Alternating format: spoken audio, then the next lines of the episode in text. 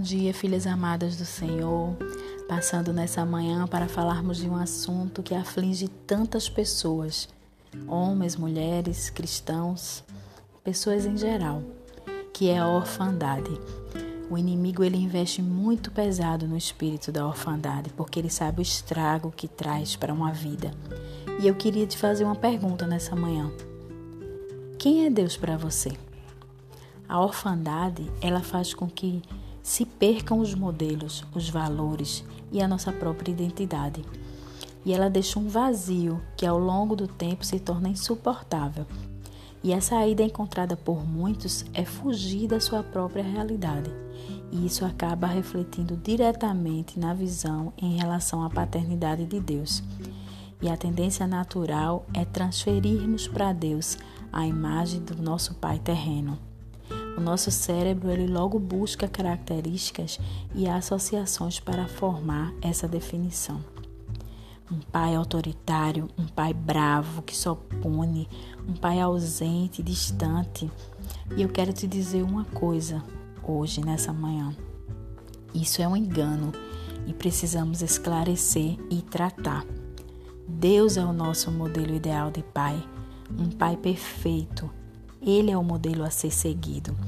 E se você reconhece na sua vida esse espírito de orfandade, entenda que isso são crenças e atitudes malignas desenvolvidas durante todo o percurso da sua vida e que se tornaram parte da formação da sua personalidade e caráter.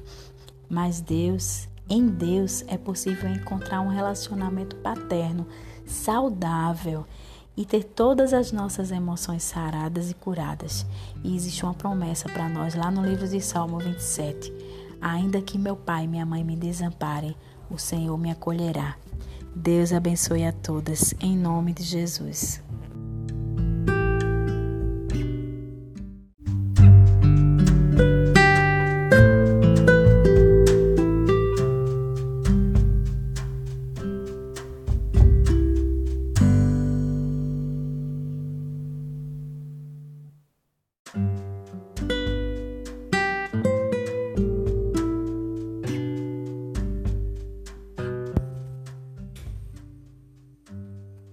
Bom dia, filhas amadas do Senhor.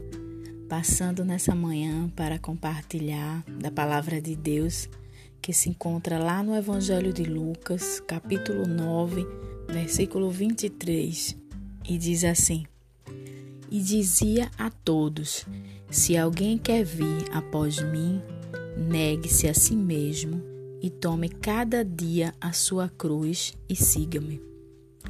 Essa palavra é de fato uma verdadeira instrução daquilo que devemos fazer para se achegar diante de Jesus. Carregar a nossa cruz, negar-nos a nós mesmos todos os dias para segui-lo. Precisamos entender que andar atrás dele não significa ser seu seguidor.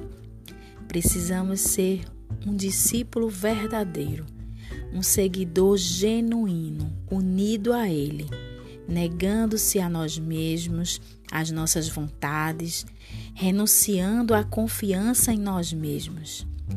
É dizer não à nossa natureza humana e decaída. É permitir que Jesus sente e assuma o seu trono na nossa vida em todas as áreas. Tomar a nossa cruz significa participar das aflições de Jesus com alegria, com satisfação e principalmente com submissão. Aceitar a aflição, a dor, a perseguição por amor a Cristo e ao seu Evangelho. A nossa cruz pessoal, ela não pode ser repartida ou dividida, ela é nossa e carregá-la deve ser uma tarefa diária. Deus abençoe a todas, em nome de Jesus.